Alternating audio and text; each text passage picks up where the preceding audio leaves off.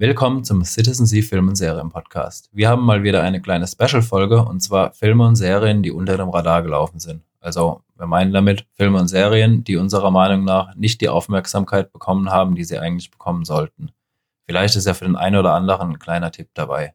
Bevor es jetzt losgeht, noch ein kurzer Hinweis in eigener Sache. Wir haben auf unserer Webseite citizensea.de den ganzen Advent über ein Gewinnspiel laufen. Also schaut gerne mal vorbei, es gibt täglich was zu gewinnen. Und jetzt viel Spaß beim Podcast. Was hast du uns denn heute mitgebracht? Ich.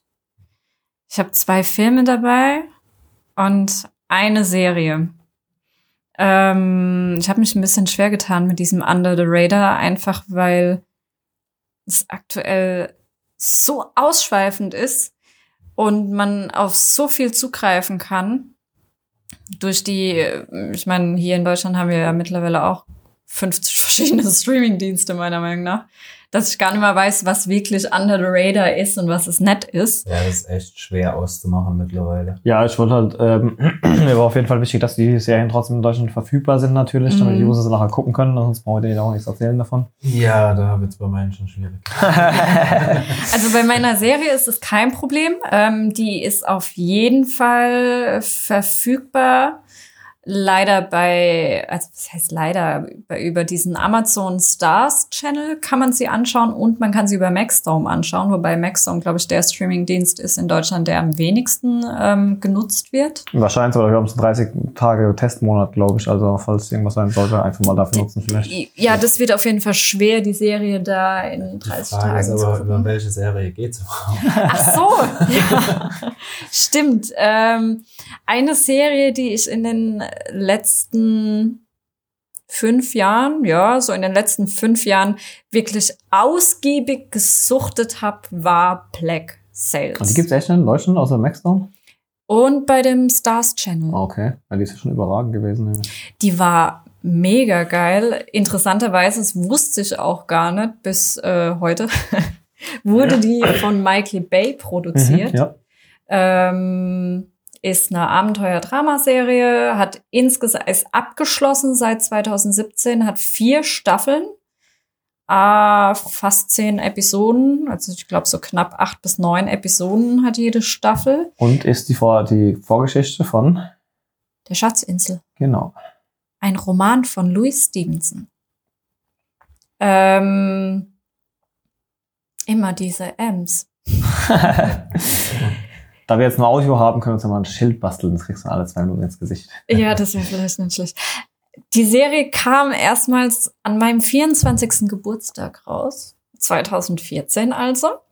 Ähm, am 25. Januar, immer diese M's. Lief auch im deutschen Fernsehen und zwar auf Pro7 Fun. Was auch immer Pro7 Fun ist. Das irgendwie so von denen es in ein paar Jahren gibt. Was lief die quasi gleichzeitig mit der US-Veröffentlichung oder später dann? Drei Monate später. Okay. Also re- In doch, Synchronisationsfassung? oder? Ja, ja. Okay. Also, also für eine, für eine ähm, Serie ist drei Monate Lag eigentlich relativ gut. Kommt Ey, für Free. TV? Für Oder, Free ah, nee, ist ja, ah, nee, ich glaube, Fun ist ein Pay-TV-Sender sogar. Ich habe keine. Aber trotzdem sind drei Monate sportlich. Für damalige Verhältnisse heutzutage kommt es Ja, ja klar. fast gleichzeitig, ne? Ja. Ähm, auf jeden Fall erzählt sie die Geschichte zu der Schatzinsel. Also Schatzinsel werde ich jetzt darauf nicht eingehen, weil das sprengt, glaube ich, den Rahmen. Aber es geht um Captain Flint.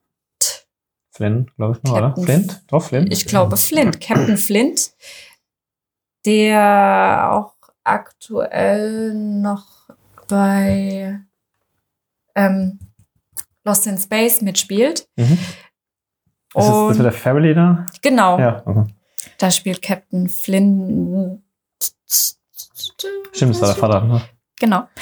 Und ja, es geht um die Vorgeschichte von der Schatzinsel. Demnach haben wir ein relativ cooles Setting, finde ich ganz cool, finde ich äh, wirklich cool, einfach weil du das aktuell so im Fernsehen oder bei Streamingdiensten nicht hast, dieses ganze Piratensetting und dann natürlich in der Karibik Mhm. spielt auf ähm, Barbados.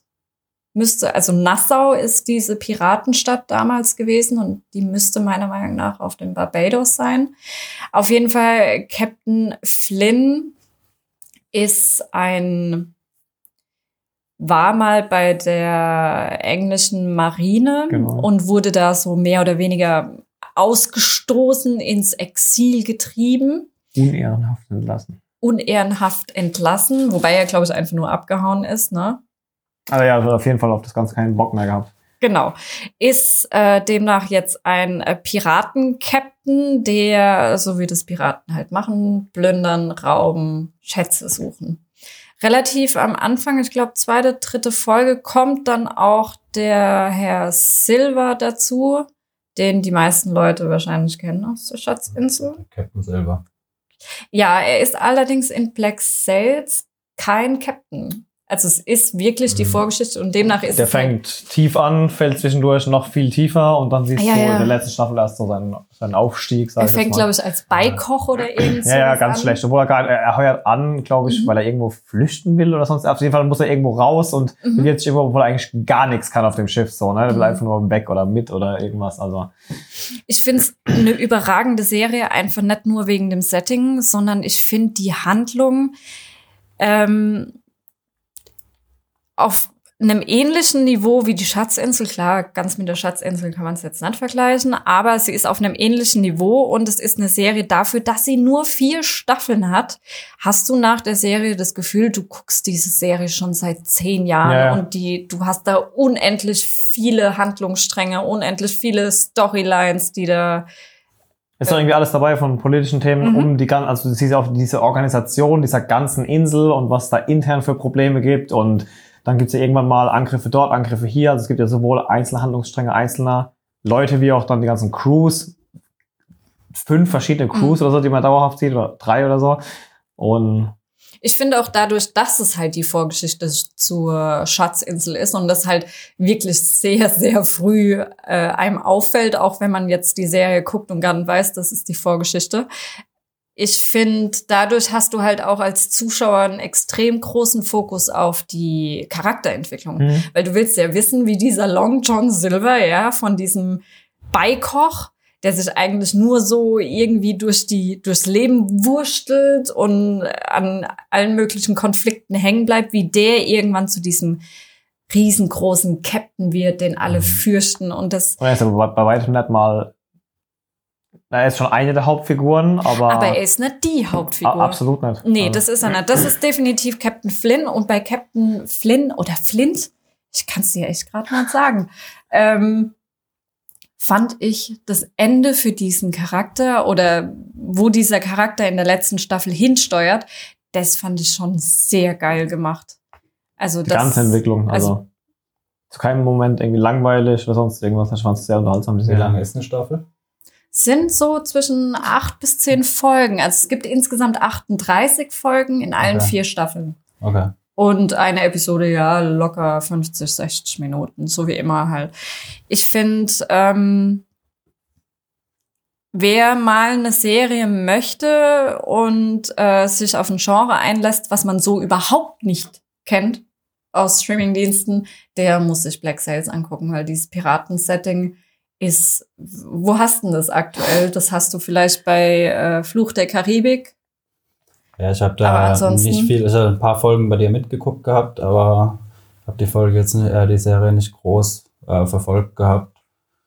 Aber ja, hört sich auf jeden Fall gut an. Das bisschen, wo ich gesehen habe, war auf jeden Fall auch spannend. äh. Mhm.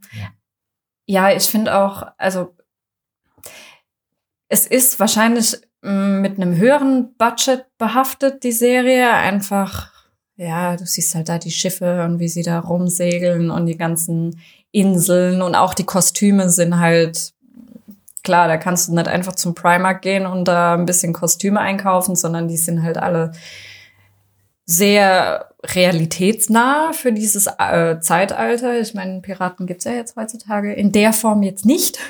Mhm. Ich finde sie klasse. Und vor allem, wenn man die Schatzinsel mag, werden in Black Sails noch mal so ein paar Fragen beantwortet.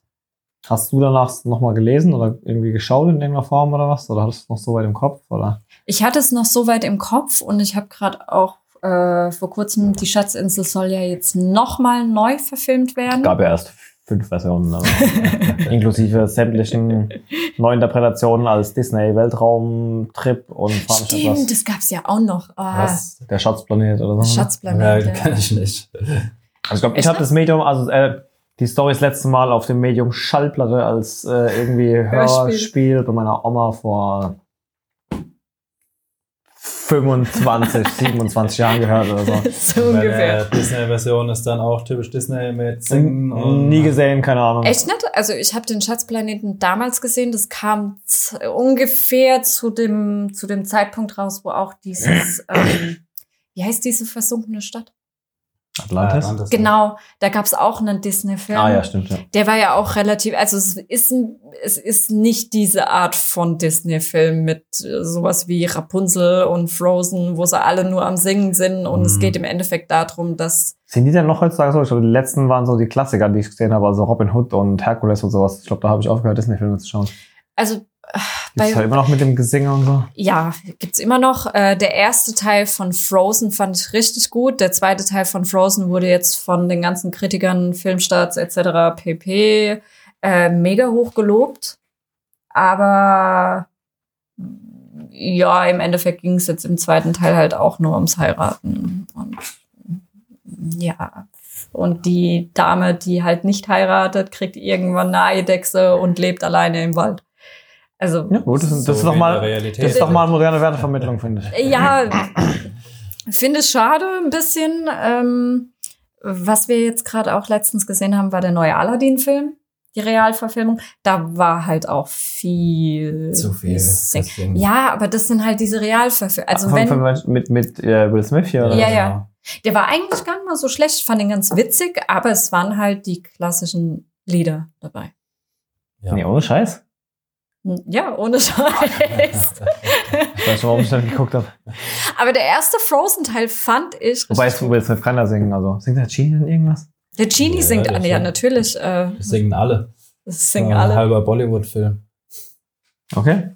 Ja, stimmt, es war ein Bollywood-Film. Ja, Ja, also auch, also- auch von den Kostümen her und so. Es war, Ja, der war ist ja- teilweise halt, hat er echt ein bisschen trashig gewirkt auch. Also, Ja gut, wenn du so ein, ich meine, Disney sind ja die Stories, die haben halt funktioniert als Comic, aber halt in dieser Realumsetzung, du ja. hast halt dieses, du hast halt dieses Problem, dass machst du es zu abartig, dann fällt, das will man ja nicht, man will ja die Realverfilmung. Das war, fand ich ganz gut bei diesem Netflix-Version von Mowgli, Mowgli. der ja relativ zeitgleich mit der anderen Version von, von der Disney-Version von Mowgli rauskam, ne? Ein da Jahr hast du ja später, schon, da hast du ja schon krasse Dis Diskrepanzen dazwischen gesehen. Ja, ja, das eine Mhm. war halt die Realverfilmung des Disney-Klassikers Ja. und das andere, Mowgli von Netflix, war dann halt. die Originalgeschichte mehr, also Genau. an der, mehr an der Originalgeschichte orientiert gehabt. Ja, es, es ist schräg, muss ich schon zugeben, es ist schon super schräg, vor allem, weil, also ich mag Zeichentrickfilme unheimlich, ich habe jetzt auch heute noch einen Zeichentrickfilm dabei, aber dieses klassische Disney und wir singen eigentlich ständig, das kann ich auch nicht mehr abhaben. Ja, Bis auf ein paar wenige. dann, wenn wir schon bei Zeichentrick sind, ich habe sowas ähnliches wie ein Zeichentrick. Da hatten wir es auch, noch gar nicht lang, vor drei, vier Podcasts drüber, deshalb kann man es auch relativ Die neue. Zeitrechnung von drei, vier Podcasts. Nein, an dann. Da hatte ich auch einfach das Gefühl, dass das völlig untergegangen Ja, ist. Ja. Obwohl es eine richtig gute Serie ist. Deshalb habe ich es jetzt extra nochmal mit draufgenommen. gerade von diesem Jahr jetzt, ne? Ja, genau. Glaube ich auch das einzige aktuelle von dem Jahr, wo wir haben. Ich glaube von letzten Monat sogar, oder? Nee, ist schon ein bisschen was her. Schon, Drei ja, Monate oder so. Ja, zwei, drei Monate. September, ich glaube Ähm, September, 13. September oder so. 13. September, richtig. Ähm, äh, ja, war ja auch eine Mischung aus Realverfilmung und äh, gezeichnet. Rotoskop-Technik nennt sich das Ganze. Hatten wir im letzten Podcast. Ja, stimmt, du hast extra nochmal ermittelt. Schau mal, ja, was heißt ermittelt? Ich habe Wikipedia vor mir offen. ja, aber damals hast du, glaube ich, doch. Ja, die, Äh, da habe ich nachgeschaut, was diese Rotoskop-Technik ist. Ähm, äh, ja, also es geht um Alma, die ähm, äh, gehörgeschädigt ist und äh, nach einem Unfall auf einmal anfängt, den äh, ihren toten Vater zu sehen und äh, ähm, äh, ja, der, wie war das nochmal? Er gibt ihr Aufgaben? Nee. Er, er sagt zu ihr, es besteht die Möglichkeit, dass er zurückkommt kommt, wenn sie, ähm, sie äh, lernt, da durch diese Zeit zu reisen. Genau, also Genau, er also sie versucht coachen quasi. beizubringen, Zeit, äh, durch die Zeit zu reisen oder die Zeit zu Zeit und. Raum zu manipulieren. Genau. Ähm, ja, ich fand, es war eine spannende Story, waren acht Folgen, alle relativ kurz. Ja, also ist man in zweieinhalb Stunden ist man Ja, durch die genau. Glaube ich. Ja. Ähm, aber halt auch wirklich, ich glaube, echt aufwendig gemacht. Die haben da wirklich. Mhm. äh, Es war auch wunderschön gemacht und halt auch ja. unterschiedliche Stile. Diese eine Folge war ja so ein bisschen für den kurzen Moment in so einem um täglich grüßt das Murmeltier-Loop und dann Mhm. gab es ja halt gerade durch diese, diese, diese verwaschene Aquarelloptik war halt Ja, war genau, diese und dann Szene einfach genau ja, diese Szenenwechsel Mhm. immer. großartig gemacht. Dann, äh, quasi verändert sich der Hintergrund auf einmal und du bist in einer komplett neues, äh, neuen Szene drin. Das war echt super gemacht. Ja. Und, äh, ja, also ich meine, brauchen wir jetzt nicht so viel drüber zu haben sagen. wir einen extra Podcast Ja, auch, wenn genau. mehr interessiert. Kann man auf unseren Podcast nochmal verweisen. Läuft auf Amazon ausschließlich. was schon Genau, ist das eine Amazon-Serie. Ist eine Amazon-Produktion. Ähm, ich weiß gar nicht, ob es irgendwie eine Co-Produktion war, aber ich glaube nicht. Das war eine reine Amazon-Produktion. ähm, ja, super Serie auf jeden Fall. Ja, das habe ich auch nicht verstanden, empfehlen. warum die da überhaupt keine PR, also Also ich habe nichts mitgekriegt, man hat auch sonst nicht groß was über Insta gelesen. haben sie ein bisschen was am PR gemacht, aber das kam eher von den Schauspielern aus, also von Bob Odenkirk, der Better Hm. Call Saul-Typ, und Mhm. von äh, Rosa Salazar, Alma de Mallorca. Alma de Mallorca. Aber ansonsten haben die da so gut wie gar keine PR gemacht, was ich echt schade finde, weil das war also mitunter eins meiner Highlights dieses Jahr. Hm, das hat mich schon auch sehr überzeugt. Ja. Aber ich glaube, es haben echt nicht viele Leute gesehen gehabt. Vor allem eine Deshalb- der wenigen Serien, wo du nicht alles vorgekaut kriegst. Und Ja. wo du gena ganz genau dann gesagt kriegst, so und so musst du das deuten und nur diese Interpretation. Die, die ewige Frage dieser ganzen Serie war ja, ist sie einfach nur verrückt, weil Ja. ihre Großmutter war ja auch verrückt und dementsprechend hat sie da irgendeine Krankheit gehabt oder so und legt sich ihre Realität so, wie es ihr gerade passt oder ist es halt Realität und man, es ist ja auch äh, Interpretationssache ähm, äh, bis zur letzten Minute quasi. Ja, genau. Also das ist ja quasi auch die Stärke von der Serie, finde ich, dass du halt quasi das mehr oder weniger aus ihrer Sicht erlebst Ja, und äh, aber auch nie weißt, ist es jetzt wirklich so? Ja. Ist es Einbildung? Ist er einfach nur verrückt? Kann sie durch die Zeit reisen? man weiß es nicht. Man weiß es nicht genau. Also, ich, ja, who knows? Also ja, auf jeden Fall eine klare Empfehlung für alle, viele, die es wahrscheinlich noch nicht gesehen haben. Schaut euch an dann auf Amazon an. Ja, auch klare Empfehlung von mir. mhm. So, dann bin ich mal mit meinem ersten Gut heute dran und entschuldige schon mal für meine Stimme mein Gerotze. Ich bin etwas angeschlagen. Verzeiht mir den einen oder anderen Räusperer. Ähm, ich habe alle Themen, die ich mitgebracht habe, mitgebracht, mitgebracht habe, mitgebracht. die ich Sind mitgebracht habe. Alle Themen, die ich mitbrachte, ähm, habe ich in anderen Podcasts einfach schon mal kurz als Anekdote an der Seite rein, reingeworfen und wollte halt aber heute auch noch mal etwas genauer drüber reden. Sorry. What, what, what, what, what, what? und wollte heute dort nochmal etwas genauer drüber sprechen. Und zwar los geht's mit The Americans, eine Spionage, Ja. ja, Spionageserie auf jeden Fall. Im weitesten Sinne spielt im Kalten Krieg, also zur Zeit des Kalten Krieges, Anfang der 80er, und beschäftigt sich mit äh, hauptsächlich mit zwei ähm, russischen Spionen, die vor schon etwas längerer Zeit nach ähm, Amerika eingeschleust wurden und dort halt eine Scheinehe führten, die von, von ihrem Offizier da arrangiert wurde. Dort auch zwei Kinder bekommen haben, die halt waschechte Amerikaner dementsprechend auch sind, weil sie vorher eingebürgert wurden. Also das sind halt klassische Schläferagenten. Schläfer, Mhm. ja. Und diese werden auch immer wieder aktiviert für irgendwelche Einsätze, die sie dann eben für die russische Regierung durchführen müssen. Und es ist eine andere, etwas andere Serie, als man das sonst so aus dem Genre kennt oder von den Filmen, wer, wenn man jetzt Spionage hört, denken die meisten wahrscheinlich irgendwie an, an James Bond oder sonst irgendwas. Und es ist halt definitiv eine ruhige Sache. Mhm. Es kommt immer wieder zu brenzligen Situationen. Ähm, dann ist es auch mal etwas actiongeladener, aber nicht hier mit Bam, Boom, Bang, sondern dann wird aber ein bisschen geballert oder so, aber das ist wirklich nicht der Hauptfokus der Serie. Der Fokus ist wirklich, du siehst, wie sie sich dann tarnen in ihrer Garage, wie sie dann versteckte Fächer irgendwo haben, wo sie dann irgendwelche Perücken rausziehen, sonst irgendwas, wie sie sich dann wirklich modellieren, um wirklich komplett anders Also es auszusehen. geht quasi um den Alltag von Schläferspielen. Genau, Mhm. genau. Also du siehst die in, in, in einem Familienleben, siehst es, die, die Probleme, die das bereitet, dass sie dauernd irgendeine Ausrede haben müssen, warum sie jetzt wieder zwei Tage weg sind, sonst irgendwas haben wir ein, eine Travel Agency, wie heißt es, ein Reisebüro. Ähm, genau. Irgendwann kriegt es aber auch die Kinder halt spitz, dass halt irgendwas nicht so ganz mit rechten Dingen zugeht und schaffen halt wieder auch seine eigenen Probleme und ja, Was so, extrem spannend, finde ich. ja, ja, Es hat nicht so ganz viel Drive, also wer jetzt da, wie gesagt, wie für einen Action-Serien lieber ist es wahrscheinlich nix. ja. Aber also mich hat immer gepackt zu jedem Moment eigentlich. Und einfach mal diese andere Seite so ein bisschen zu beleuchten. Das Mhm. wirkt einfach sehr realitätsnäher. Ob es jetzt wirklich so ist, kann man nicht sagen, aber Ja, ich fand, also ich muss zugeben, ich habe noch wer- Ende der ersten Staffel habe ich glaube ich aufgehört, weil mir einfach für eine Spionageserie dieser Drive gefehlt Okay. hat. Also da bin ich eher so der Homeland-Typ, da brauche ich äh, 45 Minuten Luft anhalten. Was ich allerdings sehr gut fand an der Serie, war dieser äh, psychologische Aspekt. Du musst dir überlegen, diese Schläfer leben ja teilweise Jahrzehnte, Jahre, Mhm. Jahrzehnte in einem anderen Land, bauen sich oder dort Anschluss was an irgendwen, Genau. dem gegenüber, den sie ehrlich sein dürfen, ne? Genau, und dann kommen natürlich solche Gedanken, vor allem wenn du dann auch Kinder hast, ja, wo du das alles hinterfragst, wo du dir denkst, inwiefern ist es noch, vor allem jetzt Kalter Krieg, USA und UdSSR war es, glaube ich, Mhm. damals noch, sind halt so komplett unterschiedliche Lebensstile. Und wenn Mhm. du da, also wie Klar, die krass. Kinder, die Kinder wachsen ja als Amerikaner auf Ja. und wollen entsprechend natürlich dann irgendwelche, keine Ahnung, Technik, sonst irgendwas. Und die Eltern halt auch eher mit diesen alten russischen Werten, dürfen es Mhm. aber ja nicht mehr wirklich, also man weiß schon, die, die wissen schon, dass die aus Russland kommen, so. Ähm, und dass da die Abstammung ist.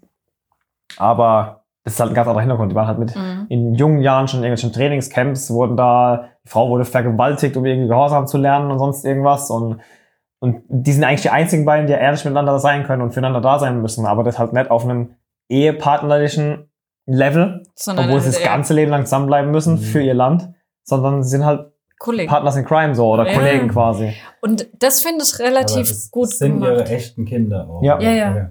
Also das fand ich richtig gut gemacht von The Americans. Einfach dieser Aspekt, wie krass musst du indoktriniert sein, Mhm. um jahrzehntelang eigentlich... Das, wenn, wenn ich bis vorher gesagt habe, das Ja. ist in der letzten Staffel das Hauptthema noch so, das Ja. quasi, also zu, genau diese, diese zwei Sachen entwickeln sich über die Staffeln hinweg. Ähm, als letzte großen Fragen, Mhm. was ist mit den Kindern? Wenn's, falls sie es rausbekommen, kann man die vielleicht involvieren, was ja viel zu krass wäre. Was, was halten die Eltern davon? Und das Konfliktpotenzial, Mhm. wenn nur einer das gut findet, der andere nicht? Und das ist so quasi die finale Frage dieser, dieser, dieser, dieser letzten Staffel. Wie viele Staffeln gibt's da? Ähm, ohne da jetzt viel vorwegnehmen zu wollen, aber nur wo das Ganze so hingeht. Also es geht wirklich um diese Familie. Mhm. Aber was ich komplett vergessen habe, was aber eigentlich noch ein- Haupt, einer der Han Haupthandlungsstränge ist, ist die Tatsache, dass zu Beginn der Serie direkt im Nachbarhaus blöderweise direkt ein FBI-Agent anzieht Okay. und der halt sich irgendwas als Lachmal leihen will und auf einmal sind die beiden halt beste Freunde und der hockt halt, Ja. die Söhne freuen sich an und sein Sohn ist zweimal die Woche bei dem anderen drüben, weil der sich auch mit dem Vater anfreundet, so, aber jetzt bist du halt ein russischer KGB-Agent, äh, könnte das ein oder andere Problem mit sich bringen. So ein bisschen diese Walter White ähm, ja, genau. Wie dieser Hank. Ähm, genau, The Americans lief von 2013 bis 2018, hat sechs äh, Staffeln, ist mittlerweile abgeschlossen und könnt ihr, wenn es gut für euch klang, auf Amazon, bei Maxdome, bei Netflix oder bei iTunes schauen. Bei Genau. Netflix entsprechend umsonst, wenn ihr ein Abo habt. Ja. Ja, also Americans, wie gesagt, Das ist eine ruhigere Serie, aber wer sich auf sowas einlassen kann, wird da viel Spaß mit haben. ist auch meiner Meinung nach so, hat auf jeden Fall sein Alleinstellungsmerkmal, einfach weil es eine Spio, es ist eine klassische Spionageserie. Also du hast diese Spionagetechnik, so wie du es noch kennst, mit versteckten äh, Hieroglyphen in irgendwelchen Tageszeitungen. Genau, die dann dauernd und- übersetzen müssen. Und Ja, ja. Es geht auch manchmal eine ganze Folge halt nur drum, wie schaffe ich es bei dem und dem wichtigen Kerl von irgendeiner Firma, weil die da Daten brauchen, ein Mikrofon im, im, im, Heim, äh, im Homeoffice quasi zu platzieren. Und dann siehst du den halt, dann siehst du halt diesen 45-jährigen Mann sich in Verkleidung mit einem Päckel Pott in der Tasche bei, bei der 17-jährigen Tochter des, dieses Typens einschleimen über Wochen, solange bis die mit ihrem Vater komplex den mit nach Hause nimmt, damit er das im Mikro platzieren kann. Und so Sachen halt, also wirklich auch krasse Situationen, in denen die sich selber bringen und wieder dieses Problem, abends hocken sie zu Hause und müssen irgendwie damit einschlafen können, was sie gerade gemacht haben. Ne?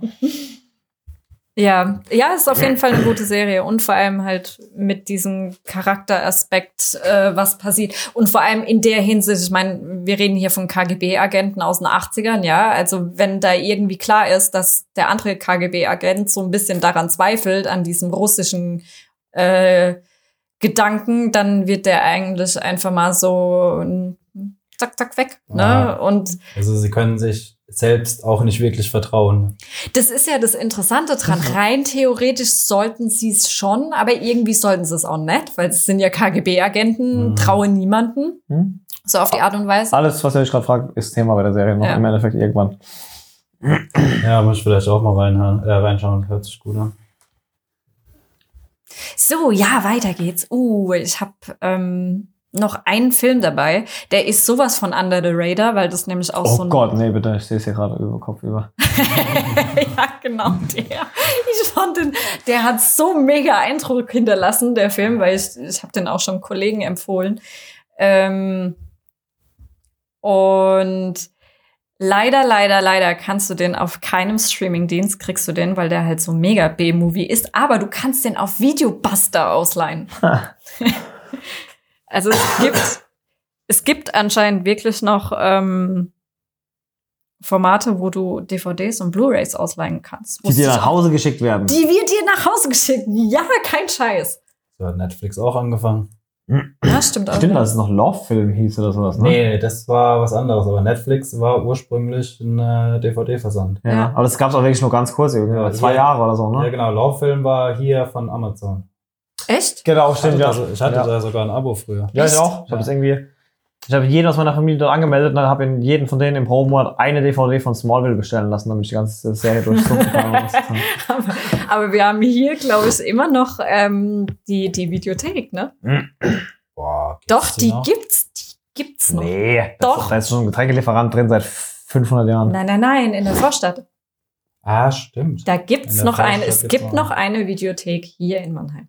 Also, wenn ihr, wenn ihr den Film sehen wollt, liebe Zuhörer, dann geht in Mannheim in der Schwetzinger Vorstadt vorbei. Vielleicht haben die ihn ja. Ansonsten kriegt man ihn bestimmt auch irgendwo für 3 Euro auf Amazon oder so. ja, ist ein Film des Regisseurs James Ward Burkitt, was auch immer das ist. Ist vom Stil her wie das, wer, wer hat einen Mulholland Drive und diese ganzen, äh, wie heißt der, David Finch? Fincher? Fincher? Oh, meinst du jetzt Fincher oder Lynch? Lynch. Lynch, wie auch immer, genau. Ähm, der Film heißt Kohärenz, im Deutschen noch natürlich mit einem Zusatz, und zwar Nichts ist Zufall. Ist aus dem Jahr 2013. Ich habe eigentlich gedacht, der wäre älter. Aber ist aus dem Jahr 2013, geht 88 Minuten und ist wirklich knallhart ein B-Movie-Film. Er hatte auch, glaube ich, ein Budget von, keine Ahnung, das könnte jeder hinkriegen. Und hatte ähm, Ich glaube, auch das Setting war ein Haus und eine Straße, oder? zwei Häuser. Es gibt ja zwei Häuser. Und ähm, hatte seine Premiere auf dem Austin Fantastic Fest. Also Fantastic Fest, ne? Das kennen wir ja jetzt auch schon. Fantasy Filmfest gibt's ja auch. Und ähm, Passt auf jeden Fall in die Ecke. passt auf jeden Fall in die Ecke.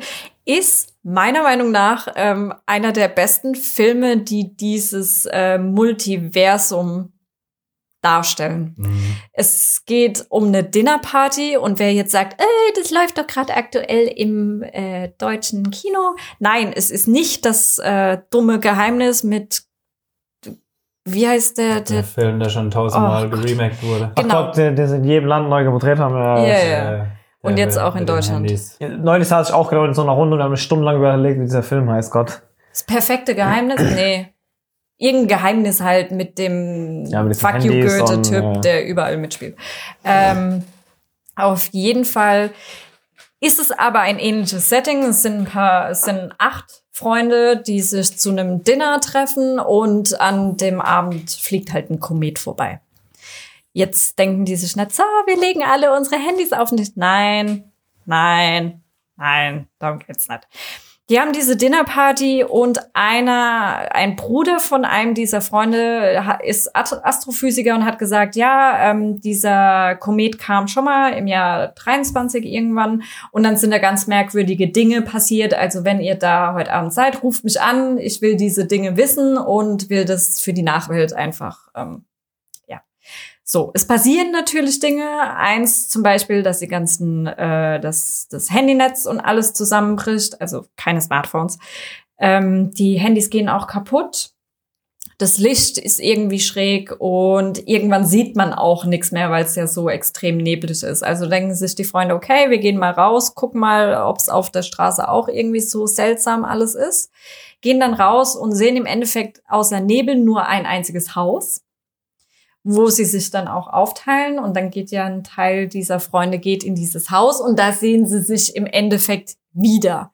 Also es ist dieses klassische Multiversum, was dieser Komet da anscheinend ähm, anscheinend öffnet, der wie so ein Portal oder so eine ja so ein Wurmloch, wo man im Endeffekt in das nächste Universum rei äh, reisen kann und da sehen sie sich eben mit kleinen Abwandlungen. Sie haben solche Leuchtstäbchen, die sie benutzen, um im Nebel sich selbst zu erkennen, haben die Wahl zwischen roten und blauen Leuchtstäbchen und sie nehmen rote Leuchtstäbchen und sehen dann sich selbst oder ihre Freunde mit äh, auch wieder diesen Leuchtstäbchen, bloß in einer Blau. anderen Farbe.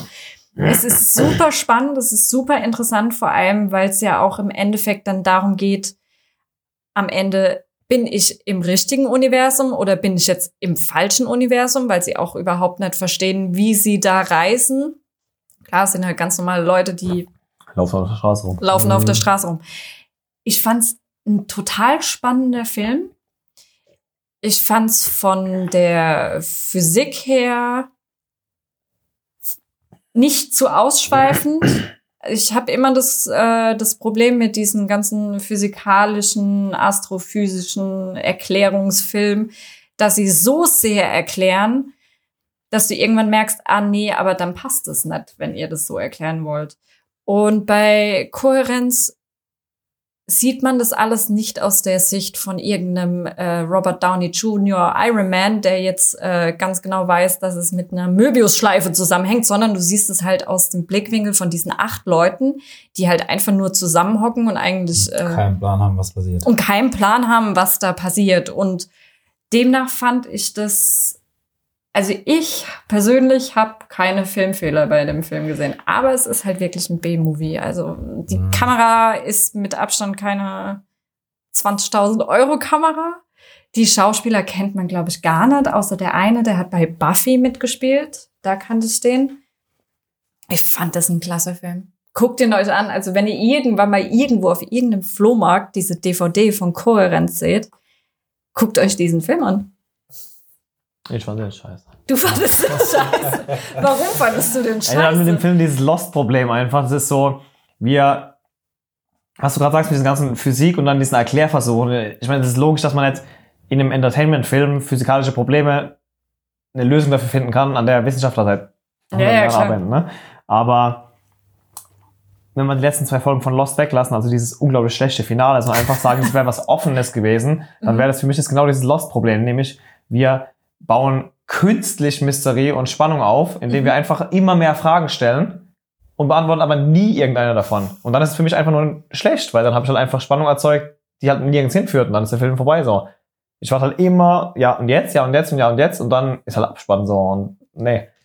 Ja, aber das fand ich das Gute an dem Film, dass er sich eben nicht um dieses Thema äh, dreht die ganze Zeit. Ja, aber der trotzdem keinen Abschluss so. Also, du siehst ja quasi Es so diesen ja Abend und der läuft halt so ins, der läuft halt irgendwann aus. Also ich meine, es gibt ja jetzt kein großes, es gibt kein Big Bang Finale, es gibt keine Erklärung, es gibt kein Fazit. es ist Ich halt hab- ein Kammerspiel in meinen Augen. Ja, ja, ja. Und äh, dafür, aber dafür, genau, dafür stellst du mir aber viel zu viel vor. Also ich meine, ist ja auch Geschmackssache, aber ja klar. gerade für dieses Kammerspiel geht's mir einfach zu ausschweifend, weil ne, in sowas brauche ich dann irgendwie keine physikalischen Mhm. Diskussionen oder so. Aber ja, gut. Ja, klar. Geschmäcker sind unterschiedlich. Ich fand den genial. Ja, da können wir auch gut überleiten zu meinem nächsten Film. War der Die auch meisten- scheiße. Die, meisten- die meisten Kritiker finden ihn nicht so toll, aber ich mag ihn unheimlich. Ähm, Ghost Dog, der Weg des Samurai. Ich weiß nicht, ob ihr den gesehen habt. Ich glaube nicht. Nein. Mit Forrest Whitaker. Was? Echt? Ja, das mit Forrest Whitaker ist, ähm, also der spielt quasi einen Auftragskiller für die Mafia, der sich aber nach dem Kodex der Samurai verhält. Bushido. Nach dem Bushido, genau. Das heißt, äh, der hat auch so ein Buch, ich weiß nicht, ob es das Bushido ist, ich glaube, es heißt anders in dem Film. Auf jeden Fall, der verhält sich halt nach dem äh, Kodex der Samurai und äh, lebt auf so ein, äh, ja, so ein kleinen Ding in einem Taubenschlag auf dem äh, Dach. Und äh, der kommuniziert mit seinem Auftragsgeber auch immer nur über die Brieftauben.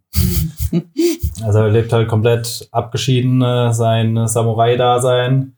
Sein Auftragsgeber, der Louis heißt er, glaube ich, ist halt ähm, äh, ja, so ein Mafia-Typ und er ist halt quasi der persönliche Killer für den. Mhm. Und äh, er kriegt halt seine Aufträge immer über seine Brieftauben und äh, verschickt halt auch nur seine Brieftauben. Ah, das kommt mir bekannt vor, vor allem das mit den Tauben. Ja, kann- Von wann ist denn der Film? gesehen, Der ist von 2000. Oh, Gottes Willen. Also es ist schon äh, ein bisschen älterer Film. Bisschen Ist- älter, das sind 19 Das macht Jahre. halt schlimm. Matrix ist Ja. 20 Jahre alt, also. Ja, aber Matrix ist halt Matrix. das ist Mäh. ja, vor allem, also der ja, kriegt halt irgendwann den Auftrag, ähm, äh, quasi den, äh, wie war das nochmal? Er muss ähm, äh, den Lover von der Tochter von seinem Auftrag oder von seinem Mafiosi muss er ähm, umbringen. Und blöderweise ist dann die Tochter auch da und äh, er hinterlässt normal halt nie einen Zeugen. Dann macht er halt eine Ausnahme, hinterlässt die Tochter, äh, also lässt die Tochter am Leben noch. Und äh, dann kommt halt die Scheiße ins Rollen und äh, die Mafia fängt an, ihn zu jagen und dann gibt es halt so ein Rache-Ding zwischen denen. Ähm, äh, was den Film auch noch, Klingt aber eigentlich ganz spannend. ich mag den Film unheimlich, das ist halt ein sehr ruhiger Film. Mhm. Also es ist jetzt nicht groß Action geladen, bis aufs Finale ein bisschen. Es ist halt wirklich, es geht halt um diesen äh, Einzelgänger, Auftragskiller, der sich halt nach den Samurai, äh, nach Samurai-Regeln richtet. Und äh, sein einziger Freund ist ein äh, Eisverkäufer, der nur Französisch spricht. Und äh, die können sich quasi nicht wirklich verständigen. Also die äh, reden dann immer irgendwie so über Hände und Füße. Also die einzige Person, zu der er wirklich Kontakt hat. Wahrscheinlich, weil sie sich nicht verständigen. Ja, können. ja wahrscheinlich. ähm, äh, ja, also sehr guter Film. Und äh, ja, der Soundtrack kommt von äh, komplett von oder fast komplett von RZA von Wu-Tang. Oh Gott, das ist dann so Hip-Hop. Ja, der Soundtrack. Wird wahrscheinlich sein, äh, so, ja, der Film hat einen äh, eigentlich durchgängigen Hip-Hop-Soundtrack. Ist auch geil. Es klingt aber so ein bisschen wie die Vorgeschichte zu John Wick. Habe ich das Gefühl. Ja, John Wick hat eine Geschichte, die eine Vorgeschichte braucht. es ist was ganz anderes wie John Wick. Also es ist viel weniger Action. Es ist ein sehr ruhiger Film, ähm, äh, wo halt, ja, es geht halt um diesen Einzelgänger Samurai, der halt irgendwann sich mit der kompletten Mafia angelegt hat, mehr oder weniger. Und dann ja, ja, wird es so ein Rache-Ding halt. Also saugeiler Film, ich mag ihn. Ich habe ihn schon, jetzt schon eine Weile nicht mehr gesehen. Weißt du, warum der so mies kritisiert wird? Haben die irgendwas Spezielles zu meckern daran? Oder? Ähm, Forrest Whitaker vielleicht. Nee, also die Hauptkritik war, dass er halt irgendwie viele soziale Fragen aufwirft, aber keine von denen halt ähm, äh, konsequent alle zu Ende erzählt und so weiter. Also es war auch. Klingt nach Kohör. nee, das ist. Ich lese immer wieder so Kritiken, dass man. Ähm, ich selbst schreibe das auch oft. Es werden viele Fässer geöffnet und ähm, die werden nicht behandelt.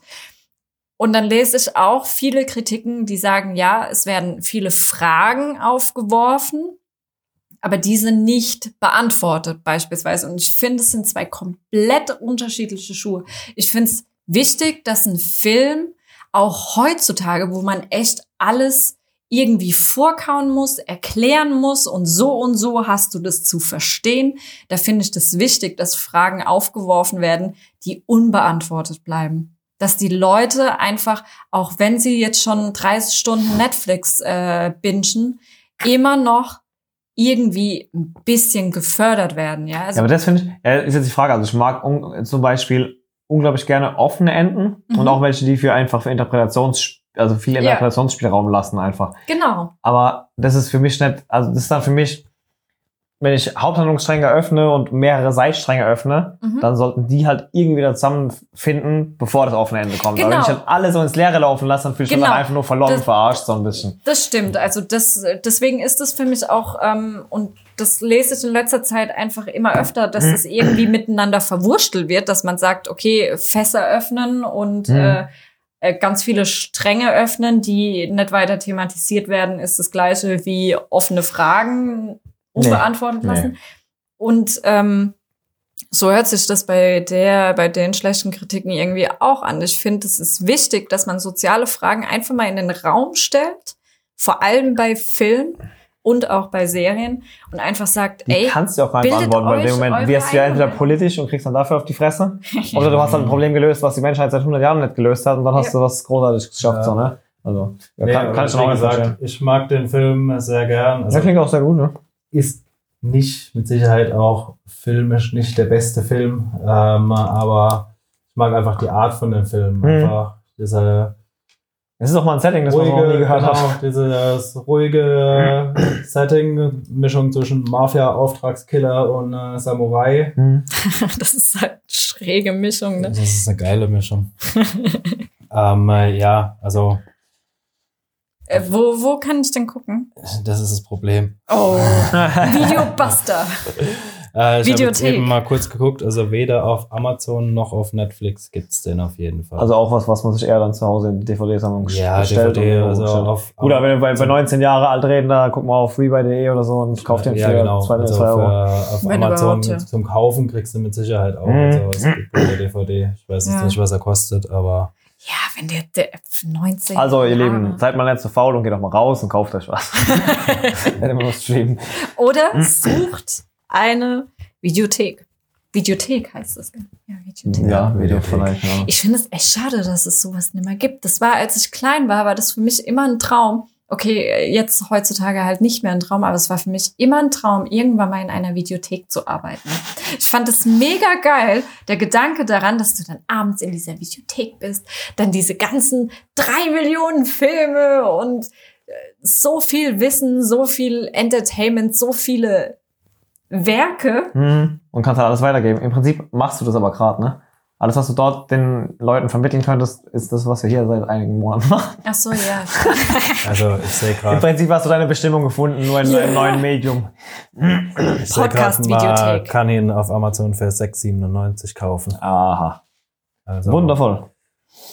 Am Moment halt zum Streamen? Nee, zum, Nee, nein, also, also, kaufen als, als, äh, als, DVD. auf einem Ja, gepressten Blu- Medium. Aus Nee, nee. Blu-ray für 10 Euro. Ja. Blu-ray 10 Euro, aber Okay. gibt's das? Nee, gibt's nicht? Doch.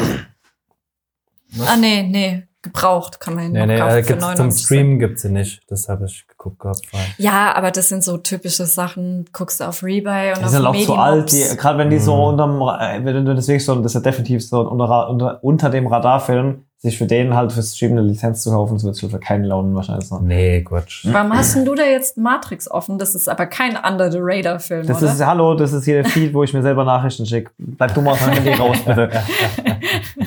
ähm, ja, ich ziehe mein Handy wieder zu mir und schau mal, was hier so steht. Ich habe euch als nächstes für heute das Thema Benji mitgebracht. Hatte ich auch schon mal kurz angesprochen im vergangenen Podcast.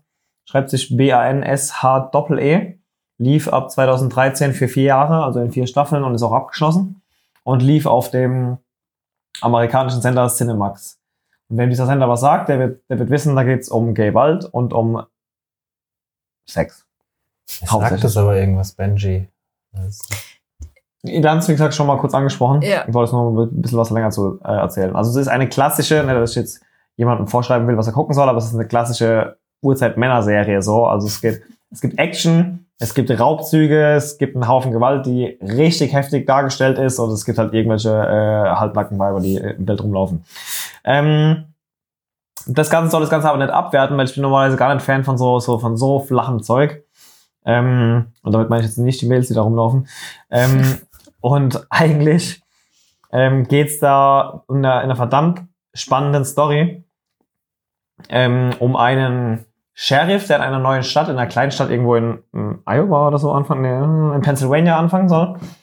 Und ähm, dem passiert leider ein kleines Missgeschick am Vorabend, dass er seinen Dienst antreten will. Und er ist eh zugereist von außerhalb und hat noch niemand gesehen, gar nicht mehr weiß, wer das ist.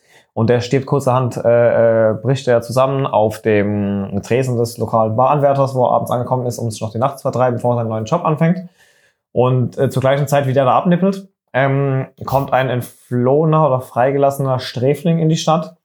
Der, Freigelassen wurde. ja, oder freigelassen, der seine, ähm, seinen Kontakt zu einer ehemaligen Liebe wieder sucht, die sie in diese Stadt verschlagen hat und sich mit diesem Barkeeper anfreundet und der Barkeeper dann auch einiges an den Dreck abstecken. Dann beschließen die beiden kurzerhand, du, dann lass uns doch hier Business machen. Wir verschaden den Sheriff einfach irgendwo hinterm Hof. Es weiß eh keiner, wie, wie der aussehen soll und man macht überhaupt morgen den Sheriff.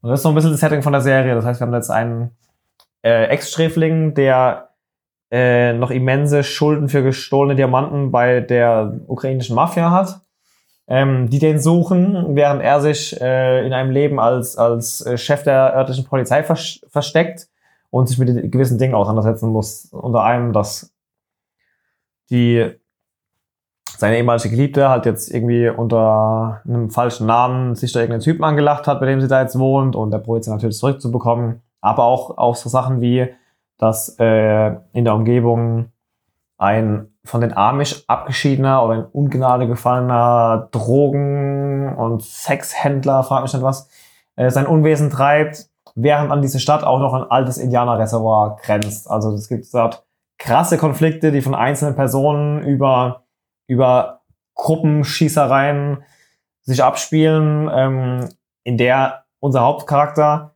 verdammt gut ganz oft sein Mann als Sheriff dieser Stadt steht und die Leute ordentlich verteidigt, wie es wahrscheinlich der bessere, der bessere, der richtige Sheriff nicht hätte besser machen können. Ähm, also mich hat von Anfang an gepackt. Die Serie ist wild, die ist anders. Wie gesagt, wenn man mit dieser übertriebenen Gewalt- und Sexdarstellung klarkommt oder einfach weiterspult, ähm, kriegt man da eine spannende Story, die ordentlich abgeschlossen wird am Ende auch nach den vier Staffeln und die wirklich richtig gut unterhält, finde ich. Ist das so eine 20-Minuten-Serie oder sind das schon. Äh, Nee, das müssen, oh, das ist lange her, dass ich es gesehen habe, aber ich meine, dass eine Folge ich auch so glaube, das war 40, normal. genau. Es sind 50 Minuten pro Folge in vier Staffeln, A, nicht A, das waren insgesamt 38 Episoden. Genau, Benji nennt sich der Spaß. Könnt ihr streamen auf Amazon, Maxdome, iTunes und bei Sky. Und ist, wie Bei gesagt, ein Sky. Stimmt, das lief auf Sky damals. Ja, ja, ja, klar. Stimmt, da habe ich das nämlich auch mal gesehen über Sky. Mir sagt das auf jeden Fall, ich weiß nicht, ob wir es mal drüber hatten oder Interessanterweise ist, ähm, also was man vielleicht eher kennt, ist Sneaky Pete und ich finde, die haben so ein bisschen probiert, ähm, das wieder, das auch aufzugreifen, dieses Also Typ, ja. der mal ein Gangster war, so Wobei, wobei grob gesagt. Sneaky Pete ist halt salonfähig für die Masse und Benji ist Genau. halt schon harte Kost. Also wie die Ja. sich teilweise die Schädel einschlagen und wenn er Platz noch weiter draufschlagen, so. Ja, so was Blättermäßig oder ist das. Nee, äh, erschreckend realistisch. Ja. Und, und die Kamera bleibt die ganze Zeit drauf. Also die Kämpfe sind wirklich, äh, wenn man da zart beiseite ist, ist die Serie nichts für dich. Okay. Nee, aber ich finde es eigentlich äh, wichtig, dass man Gewalt oder Serien, in denen es um Gewalt geht, ja, und das haben halt so Gangster, Spionage, Action-Dinger halt so an sich, dass da halt Gewalt herrscht. Ich finde es wichtig, dass man das auch mal so Eben, es geht ja, es geht ja wirklich um, es, zeigt. Es geht So um, es geht um heftige kriminelle Banden, ukrainische Mafia. Es geht darum, wie gesagt, diesen einen Typ, der sich von Amish abgespalten hat, der von nichts zurückschätzt, um seine Agenda durchzugreifen, der völlig daneben ist und irgendwas mit seiner Nichte hat und fragt mich was. Also da hast du Inzucht, da hast du irgendwelche Indianer, die ihr Reservoir erweitern wollen und von den anderen abgeknallt werden. Da hast du mittendrin diesen, diesen Sheriff, der eigentlich ein Verbrecher ist und ach Gott. Ist, also Konfliktpotenzial hast du in der Serie, sobald, dort die, sobald irgendjemand die Tür rausgeht, gibt's eigentlich Okay. irgendwas, äh, wegen dem es dann rund geht, ja. Ja, ist auf jeden Fall auch eine gute Serie. Habe ich aber leider auch nie zu Ende geguckt. Ich weiß aber auch nicht, woran es lag. Wann kamen die raus? Äh, 2013. Oh, wahrscheinlich habe ich einfach zu viel geguckt oder so. Das kann sein. Ja, ähm, ja, also da, das ist definitiv eine Serie, die man sich mal anschauen kann, außer, wie du schon sagst, man ist zart beiseite, Ja. weil die ist echt, die ist richtig brutal. Gut, das haben wir, wer- also ich sag mal, von der, von der Brutalität der Gewalt her, sag ich mal so, wie die heftigsten Game of Thrones Szenen, aber im Verhältnis halt viel mehr davon. Mhm. So, kann man es glaube ich mal so beschreiben. Mhm. So, the last one. The Last One ist ein Film aus dem Jahr 1988. Ach so, scheiße. Krass, dass der so alt ist. Wo bestellt man den auf VHS dann? Den kannst du auch bei Amazon kaufen. Den kannst du bei Amazon kaufen. Ist, ähm, der Film heißt Die letzten Glühwürmchen. Äh, Originaltitel Hotaru no Haka. Das heißt eigentlich das Grab der Leuchtkäfer. Ist für die Ultra-Nerds unter euch, die werden es wahrscheinlich schon gemerkt haben, ist ein Anime-Film. Also ein Zeichentrickfilm aus Japan. Ähm, ist auch von Studio Ghibli, ist allerdings nicht von äh, dem weltbekannten Zeichner Hayao Miyazaki, heißt er, glaube ich. Hallo. Sondern Regie führte Isao Takahata. Das Drehbuch auch. Basiert auf einer teilweise autobiografischen Kurzgeschichte aus den 60ern und ist mit Abstand der krasseste Kriegsfilm, den ich je gesehen habe. Es ist, darf man nicht vergessen, das muss man immer im Hinterkopf behalten, es ist ein Zeichentrickfilm, der eigentlich auch FSK 6 hat, was ich absolut nicht in Ordnung film, weil es ist wirklich ein ganz, ganz schlimmer Kriegsfilm. Es ist ein Kriegsfilm-Drama, sagen wir es mal so. Es geht um ein Geschwisterpaar. Einmal diesen 14-jährigen Seita heißt er und seine vierjährige Schwester. Und die leben in Kobe. Und ähm, es spielt. Essen den ganzen Tag Kobe-Rind. Essen den ganzen Tag Kobe-Rind. Nein, äh, es spielt in den letzten Zügen des Zweiten Weltkriegs in Kobe in Japan. Und der erste Satz im Film heißt auch schon, äh, am dem und dem Tag 1945 bin ich gestorben. Und im Endeffekt geht's um dieses ähm, Geschwisterpärchen. Kobe wurde ja irgendwann mega zerbombt von den Amis, glaube ich, war das 1945. Wahrscheinlich. Ja, höchstwahrscheinlich. Und das sind nun Waisen, die zwei Geschwister. Und die kommen erstmal zu ihrer Tante, aber so wie es da zu der Zeit in Japan war, müssen halt die meisten Hunger leiden. Und weil der 14-jährige Junge sich halt eher lieber um seine Schwester kümmert, ähm, als jetzt da sich um den Wiederaufbau zu kümmern, werden die halt auch kurzerhand von ihrer Tante, bekommen die immer weniger zu essen und dann nehmen die irgendwann Reis aus und überlegen sich, okay, wir probieren jetzt selbst irgendwie über die Runden zu kommen, indem sie Sachen stehlen, plündern, so wie das halt zwei Kinder machen würden in Japan im Zweiten Weltkrieg. Ist ein ganz, ganz krasser Film, weil er einerseits äh, natürlich den ganzen Terror zeigt, den es damals gab zu dieser Zeit. Äh, Krieg, Kriegsfilme sind immer scheiße, weil sie Terror zeigen. Aber was ich an dem Film so extrem gut fand, es ist eben aus der Sicht von Kindern. Und das finde ich, das wurde noch nie gemacht. Also ich kenne keinen Kriegsfilm, egal von wem, der komplett aus Sicht von Kindern erzählt wird. Es ist ein Zeichentrickfilm, das ist nochmal so ein Medium, wo du dir denkst, das ist was ganz Spezielles. Aber wer Studio Ghibli-Filme kennt, der weiß ganz genau, da kannst du auch Totoro gucken als Erwachsener und kannst da trotzdem mega viel rein interpretieren. Und ich muss zugeben, es ist. Gab's halt irgendwas? Sorry. Nee, red. Wir wollten mal, es gab nichts anderes. Gab es halt irgendwas, wo mit zu Zeiten des, des Schwarzen Tods, wo das Zeug irgendwie in Europa war, wo dieses eine Mädel sein, sein kleines, sein, den kleinen Bruder irgendwie durchbringen muss und die ganze Zeit durch irgendwelche Rattenberge führt. So. Ah nee, das war ein Game, das neulich rauskam, sorry. das war vermittelt, ja. Das ist ein französisches Game von irgendeinem, so das kann ja schon der Story hier auch so, Mhm. jetzt nicht Krieg oder so, aber halt auch eine Ja. krasse Zeit, damals die Hälfte der Weltbevölkerung gestorben oder was, Ja. oder der, der, der, der Bevölkerung, der Teile dessen, wo betroffen waren. Ähm, und da geht es wohl auch irgendwie äh, drum, dass du bist irgendwie entweder die große oder die kleine Schwester und musst da quasi dein Geschwisterlein halt irgendwie da durch die Seuche Apokalypse führen, quasi irgendwie so. Und dann kommen irgendwelche Krass. Ratten und wollen dich beißen und du hast irgendwie nur so eine Fackel und keine Ahnung. Ja, stimmt, das war ein Game.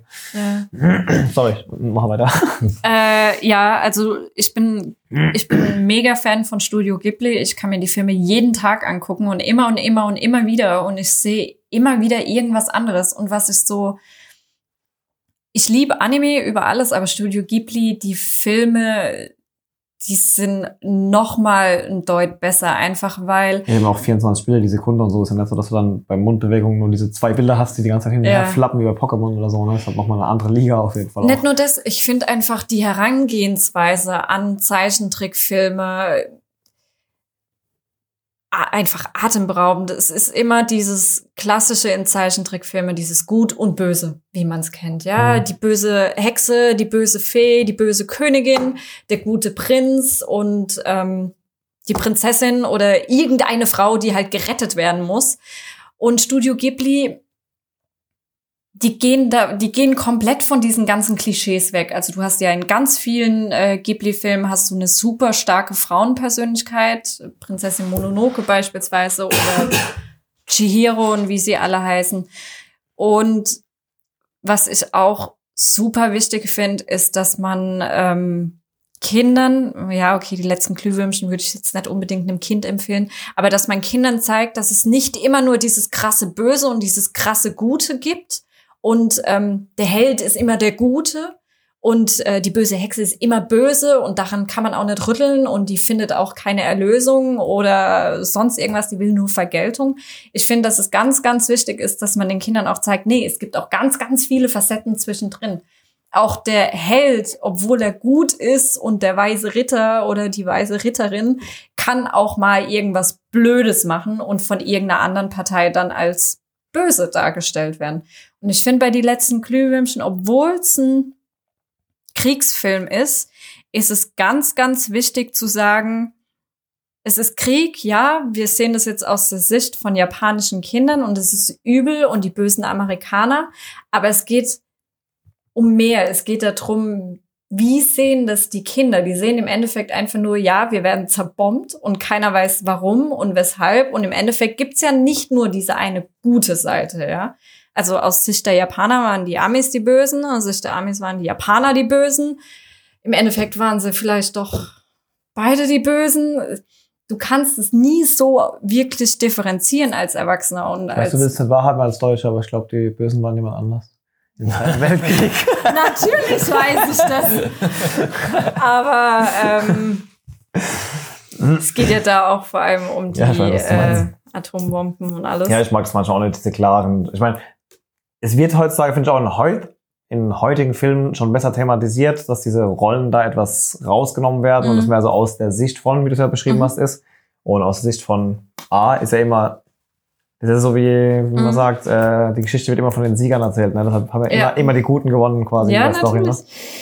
Und Ist ja auch dieser Grund, warum Game of Thrones so erfolgreich wurde, weil es halt kein Gut, kein Böse gab, es gab halt nur Agendas, die aufeinander getroffen sind. Ne? genau, und deswegen finde ich auch Studio Ghibli immer noch, also guckt euch am besten alle Filme von denen an. Das sind super spannende, super interessante Filme. Und es ist ganz, ganz wichtig, wie äh, Studio Ghibli, finde ich, an die Gesellschaft und ganz viele Themen rangeht. Und auch jetzt in Hinblick auf Krieg.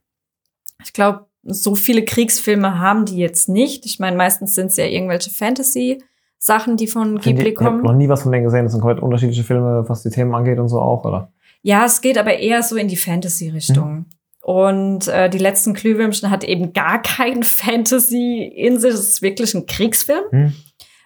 Und ähm, was ich auch ganz wichtig finde bei einem Kriegsfilm, und das sehe ich in letzter Zeit eigentlich auch so gut wie gar nicht mehr, du hast kein Happy End.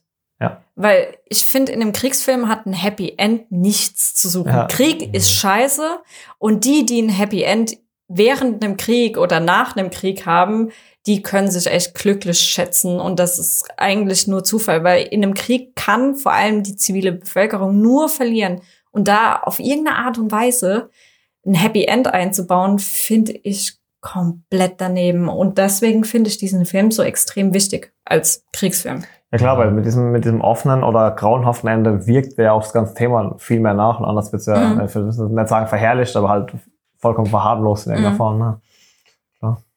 Ja, da kann ich wunderbar anknüpfen mit meinem letzten Film. Kriegsfilm?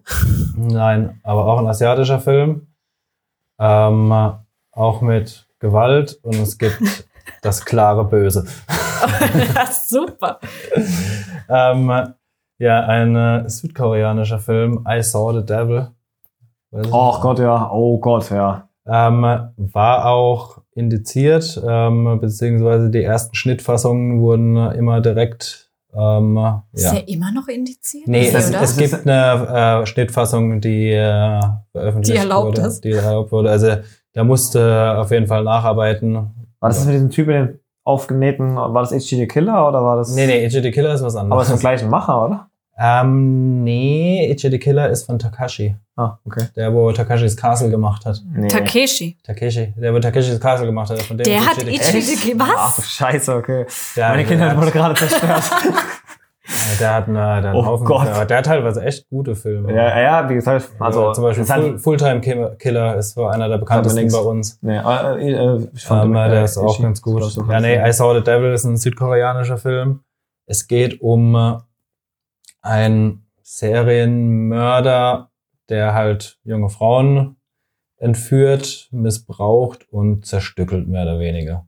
Und Hm. äh, er ähm, erwischt halt irgendwann die Tochter von äh, den ehemaligen Polizeipräsidenten und äh, wird halt nur ein Fuß von ihr gefunden. Ähm, aber sie hat ihren Ring verloren und dadurch gibt's halt eine Spur zu ihm.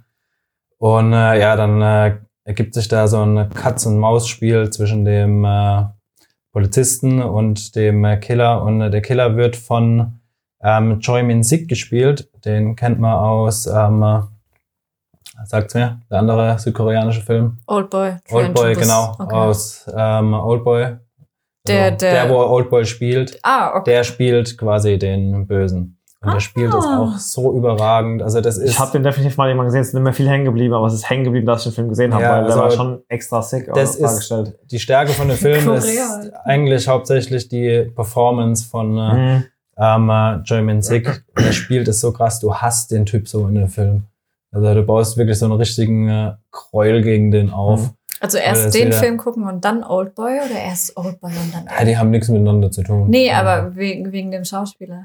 Ach so. hm, pff. Er spielt beide Rollen so gut, dass du äh, schnell in der Rolle drin Nee, bist. aber ich der finde es halt immer so interessant, wenn du einen Schauspieler hast ähm, aus Serie oder Film, wo du eine extreme Abneigung hast oder den du extrem sympathisch findest und dann siehst du wieder was mit dem und da ist es das komplette Gegenteil. Das Witzigste immer. war, ähm, Joffrey von Game of Thrones spielt ja im Mhm. ersten Ja, Batman. gut, aber der hat mit, ne? verloren für immer. Ne? Also. Ja, aber als ich den dann, ich habe dann irgendwann vor, keine Ahnung, vor einem Jahr oder so, habe ich mal wieder die Batman-Teile Mhm. gesehen. Und der spielt ja im ersten Teil Ja, das ist der mit, Junge, ne? der am Ende da runtergeworfen werden soll, oder was, ne? Wo ich mir dann denk so, ich hasse dich. Du kleiner Junge, ich hasse dich. Und ich finde, gute Schauspieler... Aber das ist schon ein extremes Beispiel. Ich meine, der Ja, ist ja danach nach Game of Thrones auch sofort aus der, aus der der hat gemeint, er macht nie wieder Film oder Serie. Da hat er völlig Ja. verloren, der Arme. Ja, aber er Mhm. kriegt's ja hin, der Joey May. Ja, aber er spielt ja Sing- in äh, Oldboy spielt ja auch nicht gerade einen Sympathieträger. Nee. Also da spielt er ja auch mehr oder weniger ein Arschloch. Ja, natürlich ist es ein Arschloch, aber Du hast aufgrund... halt Mitleid mit ihm. ja, Ja, genau, das ist ja das, was Oldboy so gut macht. Das ist diese, Ja. diese Hin- und Herspringen, wieder dieses, es gibt nicht gut und Mhm. böse, sondern jeder ist halt ein Arschloch in der Also Geschichte. für alle, ähm, die Oldboy vielleicht nicht gesehen haben, schaut euch bloß nicht das Remake an, schaut euch das südkoreanische Original an. Von 2003 ist der, glaube ich, das Original. Ähm, äh, Ich glaub, der ist noch älter. Nicht, man? Ich weiß es nicht. Also I Saw the Devil ist auf jeden Fall von äh, 2010. echt? Ich hätte auch gedacht, dass der älter ist. Ähm, äh, nee. I Saw the Devil ist von 2010. Ja, dann, da habe ich irgendwann direkt geguckt, wo der rauskam auf jeden Fall. Ja, 2003 ist der Original bei Oldboy. Ja, Und 2013 das US-Remake, aber jeder hat mir immer davon abgeraten, es zu sehen. ja also es ist einfach, es gibt wenig Filme, oder was ist wenig, also es gibt Filme, die sollte man einfach nicht mehr anrühren und Ja. Oldboy ist eine der Film, das ist ein- meiner Meinung nach ist es ein Meisterwerk. Das, Und da, äh, da sollte man äh, eigentlich die Finger von weglassen. da gebe ich dir recht, aber ich muss zugeben, ähm, zum Thema des Remake von Oldboy war ja damals mit Josh Brolin und ähm, Elizabeth Olsen. äh, klar, kommt nicht ans Original dran, aber ist ein ziemlich guter Film, wenn du ihn halt ohne das Original im Hinterkopf anschaust, weil halt Josh Brolin wirklich ein guter Schauspieler ist. Ja, aber sie haben halt ähm, ist quasi ja mehr oder weniger ein Shot-by-Shot-Remake. Ja, Und äh, ja. es ist halt einfach ein extrem guter Film. Ich Ja, mein, das stimmt. Dem anderen. ja, auf jeden Fall, I Saw the Devil ist keine leichte Kost, Mhm. also für leicht beseitete. Also sowohl von der Gewaltdarstellung als auch von der psychischen Belastung her. Genau, beides. Also richtig übel. ja, also es Aber das ist halt auch so das, Film. was Japan am meisten exportiert, wenn es um Filme geht, ne? Südkorea. Geil.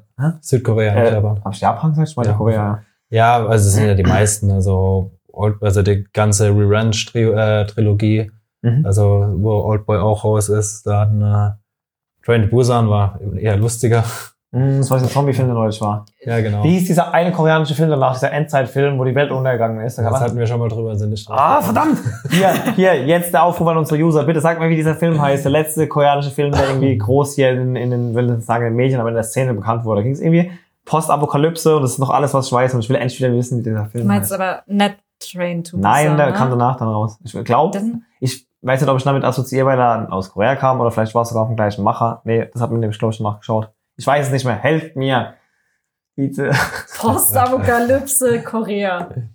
Google mal. Ey, was glaubst du, was ich in meinem Leben schon für Zeit auf dem Klo verschwendet habe, um noch diesen Film zu gucken, ja? Also, Von wann ist der oder wann? neu, in den letzten vier Jahren oder so. Okay. Eher in den letzten drei oder zwei Jahre sogar.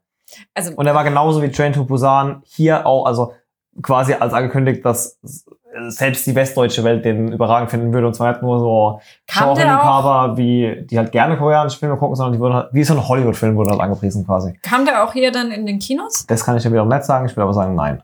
Okay. Aber es wurde auf jeden Fall Aber Werbung Train to dafür immer Busan, gemacht. kam der in die Kinos? Decker war auf dem Filmfest, Fantasy Filmfest war der, glaube ich.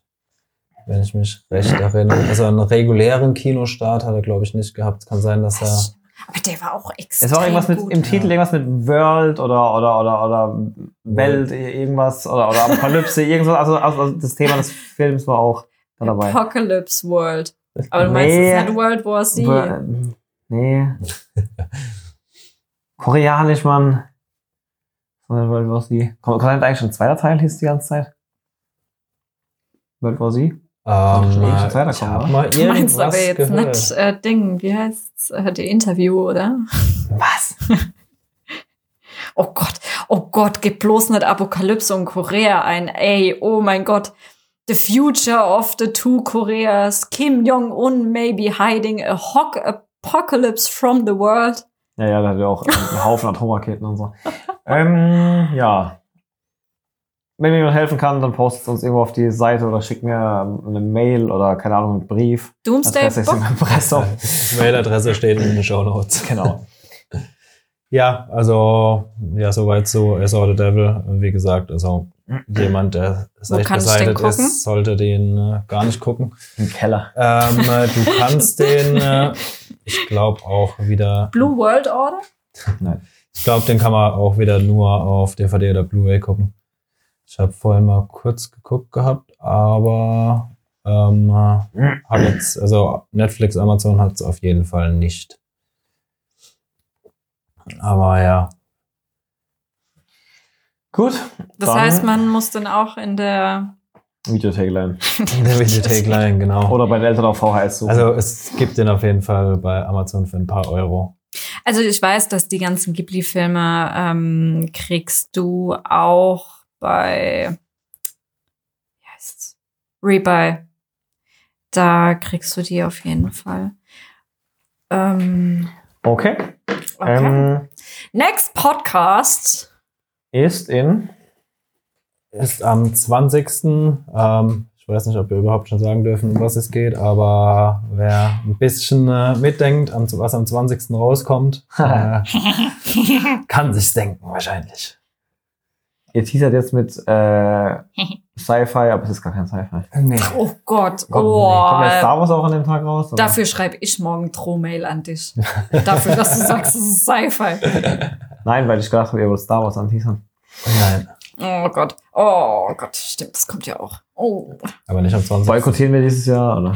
Am Arsch. Ich wette spätestens. Was, wann kommt er raus? Am 18. Spätestens am 17. werde ich im Kino. Nee, ähm. Oh, Also die Vorpremiere war, ich glaube, eine Viertelstunde in Mannheim, nachdem es äh, Reservierung offen war, voll. Also ich glaube, das kannst du jetzt vergessen. ja, Der hat geh vor ich. sechs Wochen gestartet oder so. Oh, ich finde es. es sein. ist eine. Ja. Gott, Kannst- ich kannst du nicht boy- Nee, mit, mit der Diskussion haben wir den letzten Podcast schon abgeschlossen. Dann nicht unser Outro. Nee, wir nehmen es einfach einmal aus, dann künftig unser Outro. Warum wir nicht in Star Wars machen? ähm, gut, dann war's das, glaube ich, für heute. Wie gesagt, Thema fürs nächste Podcast hört ihr an. Aber lohnt auf jeden Fall. Mit Gast sogar. Mit Gast. Und der Gast heißt nicht Roach. Okay, dann äh, bis zum nächsten Mal. Macht's gut. Ciao. Ciao.